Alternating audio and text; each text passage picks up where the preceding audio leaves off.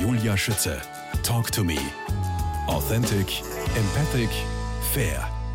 Am Sonntag, 27. März, ist es wieder soweit. Da stellen wir die Uhren wieder eine Stunde nach vorn. Wir verlieren eine Stunde. Herr Professor Dr. Helmut Fronhofen, Sie gelten als einer der renommiertesten Schlafexperten Deutschlands. Aus welchem Grund bringt uns die Umstellung immer wieder aus dem Takt? Die, äh, das Schlafvermögen und das Wachsein vor allem ist sehr, sehr fein geregelt im Gehirn. Es spielen ganz viele Nervenzentren zusammen wie ein Orchester, wo einzelne Instrumente spielen und damit eine Melodie erklingt, die Melodie ist der Schlaf, müssen diese Instrumente wunderbar aufeinander abgestimmt sein.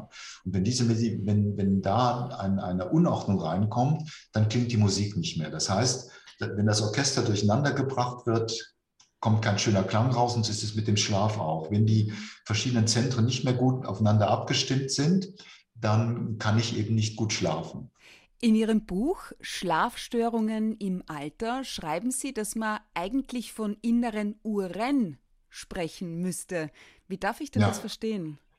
Äh, jede Zelle im Körper hat genetisch bedingt einen Mechanismus, der äh, praktisch über, über äh, genetisch festlegt, oder genetisch praktisch einen 24-Stunden-Rhythmus hat. Der ist ein ganz klein bisschen länger als 24 Stunden. Das ist bei Menschen so. Äh, es gibt andere Lebewesen, wo der Rhythmus ein bisschen kürzer ist. Das ist uns genetisch in die Wiege gelegt. Individuell aber ein bisschen unterschiedlich. Es gibt Menschen, wo es äh, meinetwegen 20 Minuten länger ist. Es gibt Menschen, wo der Rhythmus 10 Minuten länger ist. Mhm. Äh, und das in jeder Körperzelle. Aber damit, wie gesagt, das Orchester eine schöne Melodie spielen kann, braucht man einen Dirigenten.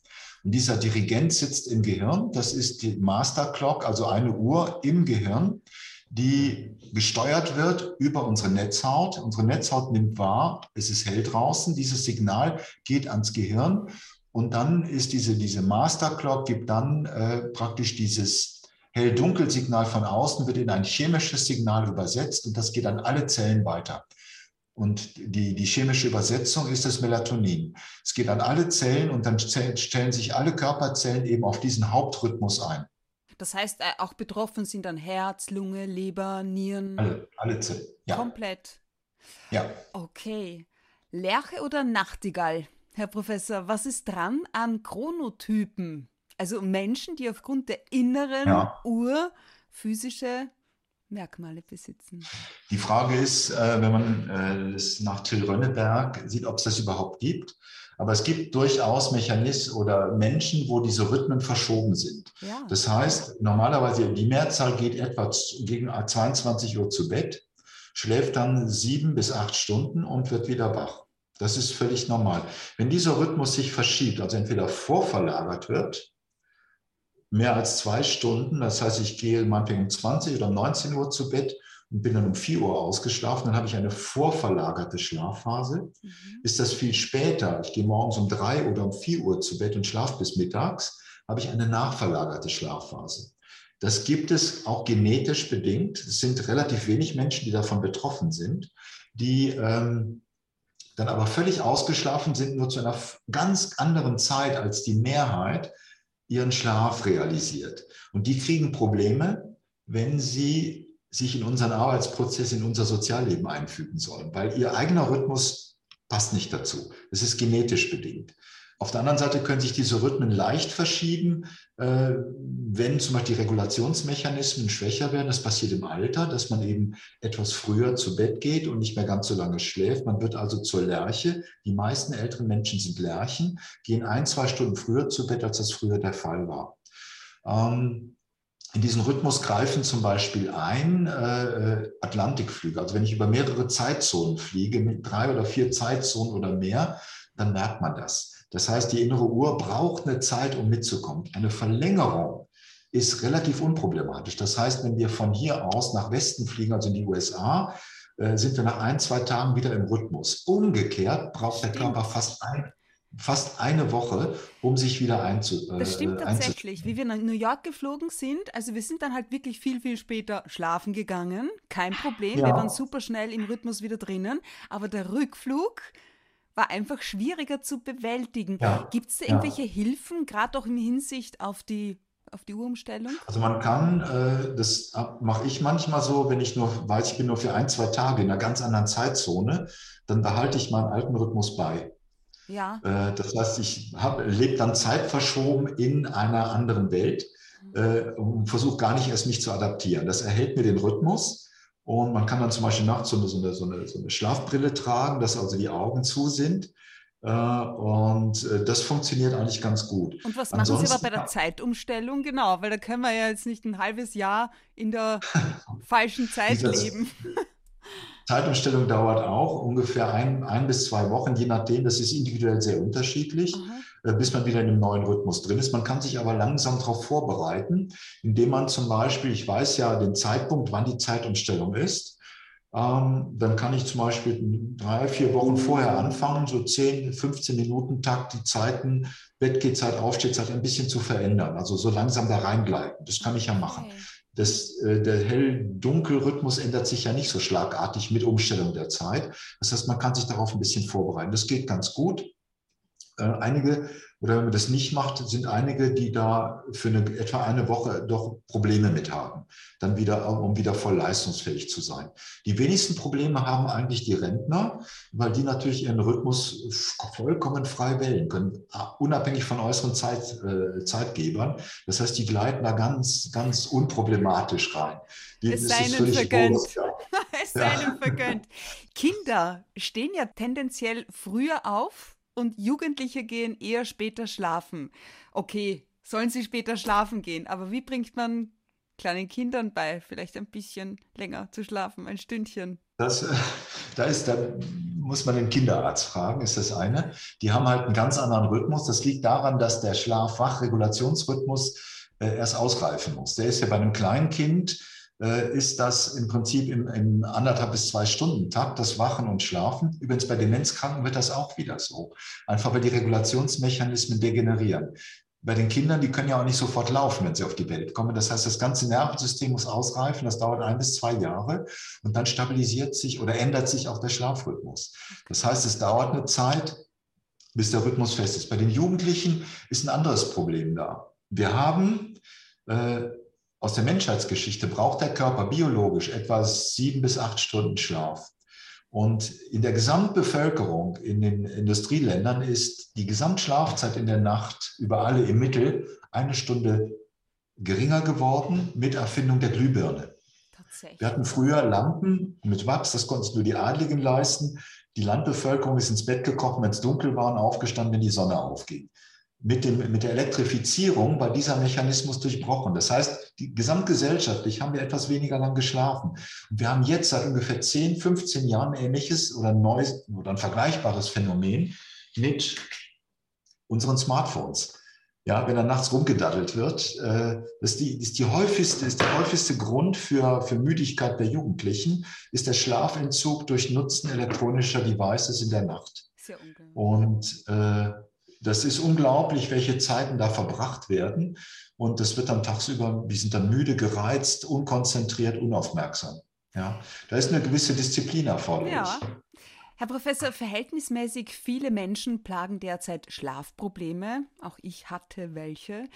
Meine Frage ist, ein, ein wesentlicher Punkt bei der Insomnie, also bei Ein- und Durchschlafproblemen, ist, dass oftmals dysfunktionale Gedanken zum Schlaf ja. Bestehen. Was bedeutet das?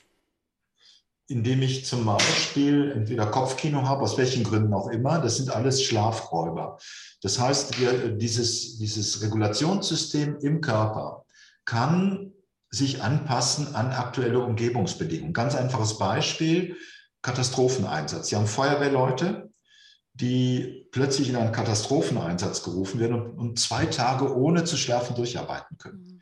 Das heißt, wir haben Mechanismen im Körper, sonst würden wir nicht überleben können, die erlauben, diesen festen Schlaf-Wach-Rhythmus in einer Akutsituation außer Kraft zu setzen, damit wir funktionieren. Und äh, Einflussfaktoren sind zum Beispiel emotionale Stimuli. Das heißt, wenn ich sehr belastet bin, negativ, aber auch sehr positiv. Beispiel Lottogewinn, eine Million, ja, da schlafe ich nicht. Oder zum Beispiel, wenn es in den Urlaub geht, da ist man auch positiv ja. aufgeregt, oder? Die also Nacht man, davor. ja, wenn man zu, zu, also emotionale Stimuli, positive wie negative, führen dazu, dass, das sind Wachreize. Ähm, umgekehrt Schmerzen zum Beispiel oder viszerale Stimuli. Das heißt, wenn ich ganz viel Nahrung aufnehme, mich, mich richtig voll esse, werde ich müde. Ja, das geht auch über äh, äh, Nervenzellen, die aus dem Darm das wahrnehmen. Das wird ans Gehirn weitergeleitet und dann wird Müdigkeit induziert. Das heißt, äh, viele, viele äh, Einflussfaktoren von außen können können den Schlaf-Wach-Rhythmus, der physiologisch gut eingespielt ist, verändern. Und da setzt genau die Verhaltenstherapie an, indem man guckt, was im Einzelfall ist jetzt der Grund dafür, dass dieser Mechanismus gestört wird. Das fängt ganz milde an, indem ich versuche, äh, den Schlaf zu erzwingen, was nicht geht. Ich kann den Schlaf nicht erzwingen. Und allein das wahrzunehmen, für sich zu realisieren und das zu akzeptieren, entlastet. Ja, das heißt, man ist dann entspannter und dann plötzlich klappt es dann doch. Welche und Tricks gibt es denn, die ich anwenden kann, wenn ich jetzt wirklich eine halbe Stunde, Stunde einfach nicht einschlafen kann? Was soll ich machen? Soll ja. ich aufstehen? Zum Beispiel entweder sich selber den Druck nehmen, auch einschlafen zu müssen. Das, ist, äh, das kann man trainieren, autogenes Training, Yoga zum Beispiel. Dann gibt es Techniken wie Gedankenreisen, äh, ganz, ganz beruhigende Musik zu hören, ganz leise. Wenn es gar nicht geht, aufstehen, irgendwas anderes machen, was nicht, nicht, nicht äh, auf, äh, also stark reizend ist, also keine Horrorfilme schauen, ja. sondern lieber Musik hören, irgendwas Angenehmes lesen, Handarbeit, ein bisschen stricken, ähnliches, bis der Schlaf kommt, bis man so müde ist, dass man glaubt, gut einschlafen zu können. Dann geht man wieder zu Bett. Ja. Es gibt auch, habe ich gelesen, einen Trick, der aufs erste paradox klingt. Ich soll mir vornehmen, ich kann nicht einschlafen, ich kann nicht einschlafen, ja. ich kann nicht einschlafen. Wirklich, es funktioniert. Das ist die, eine paradoxe Intention. Das nimmt den Druck, schlafen zu müssen. Das heißt, diese, dieses Kopfkino, ich muss das jetzt erzwingen, äh, wird einfach durchbrochen. Und das hat positive Effekte, genau. Ja. Welche Konsequenzen hat der gestörte Schlaf? Leidet darunter die Hirnleistung? Fördert er das Demenzrisiko? Ja. Ja, Ganz kurz, ja. Also, die, mhm. äh, was äh, gibt es mittlerweile gute epidemiologische Daten dazu? was Schlaflosigkeit oder fehlender Schlaf bedeutet, das weiß jeder, der mal eine Nacht durchgemacht hat. Das ist nicht physiologisch. Der Körper funktioniert einfach in vielerlei Hinsicht nicht mehr so gut. Stimmungsmäßig und auch von der physischen Leistungsfähigkeit. Der Weltrekord im Wachbleiben liegt bei knapp 13 Tagen. Das hat ein äh, Engländer, hält den im Moment, das ist natürlich ein Wahnsinn, ja. 13 Tage un EEG kontrolliert wach zu sein. Das bedeutet aber auch, der Körper holt sich irgendwann den Schlaf, weil der Schlafdruck so enorm steigt, dass der Organismus das nicht mehr äh, aushält. Das heißt, auch jemand, der sagt, ich habe Wochen und Monate lang nicht geschlafen, äh, das funktioniert nicht, das gibt's nicht. Was es allerdings gibt, ist eine Schlafwahrnehmungsstörung. Das heißt, ich schlafe und registriere gar nicht, dass ich schlafe und habe das Gefühl, nicht geschlafen zu haben. Das ist auch eine Form von Schlafstörung. Kann, man, kann man vorschlafen zum Beispiel, nein, wenn man weiß, nein, nein. Nein, geht nicht. Nein, geht nicht. Geht nicht was, was Sinn macht, ist, äh, das habe ich früher in der Schule sogar schon gemacht, wenn man äh, eine, eine, Prüfung hat, wo man sehr konzentriert sein muss, kann man versuchen, ein bisschen länger zu schlafen. Dann ist man leistungsfähiger. Wenn ich meinen Nachtschlaf um eine Stunde verlängere, habe ich mehr drauf am nächsten Tag. Das funktioniert, aber so ein Vorschlafen, weil ich habe eine, eine Urlaubsreise vor, das, das funktioniert ja. leider nicht. Der Körper braucht den Schlaf, um sich zu säubern. Der Biocomputer Gehirn ist äh, vergleichbar mit einem Auto. Ein Auto produziert Abgas. Das Gehirn produziert Abfallprodukte, sogenannte äh, Beta-Amyloide. Und die werden entsorgt im Nachtschlaf. Das heißt, wenn ich nachts nicht schlafe oder nicht genug schlafe, dann kann sich das Gehirn nicht richtig säubern. Und es gibt mittlerweile gute epidemiologische Daten, die zeigen, dass über lange Jahre bestehende Schlaflosigkeit das Risiko für eine Demenz erhöht. Hm, Fast verdoppelt, gerade bei der, ja. gerade bei der, bei der, bei der Schlafapnoe, wenn sie nicht behandelt wird. Eine schwere Schlafapnoe hat äh, deletäre Folgen fürs Gehirn. Das funktioniert, das wird zerschossen im Prinzip. Deshalb sollte man, äh, da kann man effektiv äh, vorbeugen. Es gibt Schätzungen, die davon ausgehen, dass etwa 15 Prozent der Demenzkranken ihre Demenz bekommen, weil sie vorher eine Schlafstörung hatten. Das heißt, wir haben ein unglaubliches Potenzial in der Vorbeugung, indem wir Schlafstörungen ernst nehmen und uns darauf konzentrieren, diese zu behandeln. Das gelingt in den meisten Fällen. Und damit betreibe ich eine effektive Vorbeugung davor, demenzkrank zu werden. Herr Professor Dr. Helmut Fronhofen, leitender Arzt Altersmedizin am Universitätsklinikum Düsseldorf, Facharzt für Innere Medizin, Geriatrie, Physikalische Therapie, Intensivmedizin und Palliativmedizin. Wie sieht Ihr Abendritual aus, damit Sie zur Ruhe kommen? Äh, feste Bettgehzeit. In der Regel schwankt das nicht sehr stark. Ich, ich bin eine Lerche, ich stehe ganz früh auf, auch am Wochenende. Was heißt ganz früh? Ja, äh, halb fünf. Boah, noch und, eine Stunde früher als ich. Ja, bis Zeit. Und äh, ja, ich brauche morgens eine Stunde etwa, um wirklich dann in aller Ruhe, ohne Zeitdruck, richtig wach zu werden, hochzufahren. Äh, am Wochenende mache ich einen ganz kurzen Mittagsschlaf, eine gute halbe Stunde, den gönne ich mir. Das ist ja. Luxus, ja. Mhm. muss sein. Aber ansonsten äh, relativ feste Bettgehzeit, etwa 20 Uhr, manchmal ein klein bisschen früher. Und das reicht völlig aus. Und äh, dann natürlich äh, kein, kein äh, anstrengender Sport mehr zu spät abends. Ich spiele einmal Basketball in der Woche mit äh, Senioren, was einen Riesenspaß macht, aber immer so zu 16, 18 äh, bis 20 Uhr. Das reicht. Okay, dann gehen Sie aber auch später schlafen, genau. Ist Weil weit genug weg vom Schlafen. Ne? Ja. Und dann äh, irgendwelche beruhigenden Sachen, irgendwas lesen zum Beispiel oder ein bisschen Musik machen oder so. Ja. Das war's, gell? Ja. Schlaf und Schlafstörungen sind ähm, Ihr Forschungsgebiet, Ihre Forschungsgebiete. Was fasziniert Sie so sehr daran? Äh, es ist einmal ein Bereich, der wenig, äh, vergleichsweise mit anderen Themen wenig untersucht wird, aber unglaubliche Relevanz hat. Und was ich erlebe, ist, es wird so routinemäßig nicht danach gefragt, auch in den Krankenhäusern nicht.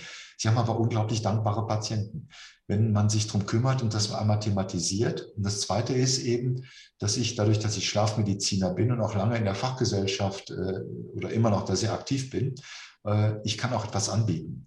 Das heißt, wenn jemand äh, ein Schlafproblem hat, dann kann ich eine Therapie anbieten äh, und Möglichkeiten, das zu verbessern. Das funktioniert. Und Sie haben extrem dankbare Patienten. Sie gelten nicht nur als einer der renommiertesten Schlafexperten Deutschlands. Bei meinen Recherchen bin ich auch oft auf das Wort berühmt gestoßen, der berühmte oh. Professor Brunhofen. Wollten Sie von Beginn an Ihres Studiums in diese Richtung? Schlaf? Nein, Schlafstörung? Das ist reiner Zufall gewesen. Echt? Äh, wie, wie, ganz vieles im Leben. Ja. Sie können es oft nicht so planen und man lässt sich darauf ein, fängt irgend, also macht sein, bringt sein Studium zu Ende und äh, schaut, dass man irgendwo, wo es einen interessiert, und das war bei mir die innere Medizin, dass man da erstmal Fuß fasst und dann entwickelt sich dadurch, dass man äh, Erkenntnisse sammelt und plötzlich merkt, ich kann etwas bewegen oder verändern und beeinflussen, macht es plötzlich Spaß. Also das, was Sie verstehen, äh, äh, katalysiert sich sozusagen von selber. Und das ist mit der Schlafmedizin, das war ein reiner Zufall. Ich habe damals, zu Anfang der 90er Jahre, eine Oberarztstelle bin ich habe ich angetreten und äh, da wurde gerade ein Schlaflabor aufgebaut, mhm. ganz neu. Das war damals noch relativ selten. Ich habe gedacht, okay, das mache ich, interessiert mich. Und dann bin ich dabei geblieben. Es ist reiner Zufall. Mit welcher Intention haben Sie überhaupt Medizin studiert? Sie müssen sich ja irgendwie was vorgestellt schon haben oder was war der Auslöser fürs Medizinstudium? Puh. Einfach, na, einfach die, die, die Kombination mit, mit Menschen auf der mhm. einen Seite zu tun zu haben, und zwar regelmäßig, und auf der anderen Seite auch einen gewissen naturwissenschaftlichen Anspruch zu haben. Die Medizin ist ja ganz breit aufgestellt und die Alternative wäre für mich gewesen, Physik oder Mathematik zu studieren. Und okay. äh, das ist aber äh, vom, vom Naturwissenschaftlichen her auch anspruchsvoll. Auf der anderen Seite fehlt aber dieser ganze äh, der, der, Menschenkontakt. Mhm. Und äh, was mir einen großen Spaß macht jetzt, bin jetzt ja schon äh, etwas länger im Beruf, ist äh, aus diesem ganzen äh, Instrumentenkasten, den man hat und dem, dem Wissen, was man so erworben hat, da genau das Richtige rauszudestillieren für den einzelnen Patienten. Und das macht einen Riesenspaß. Ja, und darin das sind Sie offenbar extrem gut, nämlich.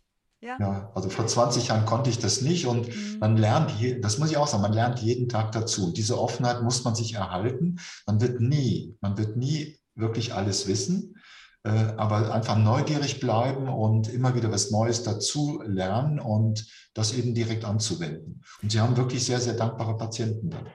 Vieles, wenn nicht das meiste, das Kinder erleben, prägt sie für ihr Leben. Wie sieht es mit dem Schlaf aus? Ich habe mal so ein Buch bekommen, auch Kinder können schlafen lernen. Ja, ich habe da kurz mal reingeschaut und fand das ziemlich brutal. Ich habe das dann nicht so gehandhabt. Aber wie sehen Sie das generell, Kinder und Schlafen? Wie gesagt, der Schlaf entwickelt sich bei den Kindern, aber Kinder haben natürlich, nehmen sehr sensibel wahr, was in ihrer Umwelt vor sich geht.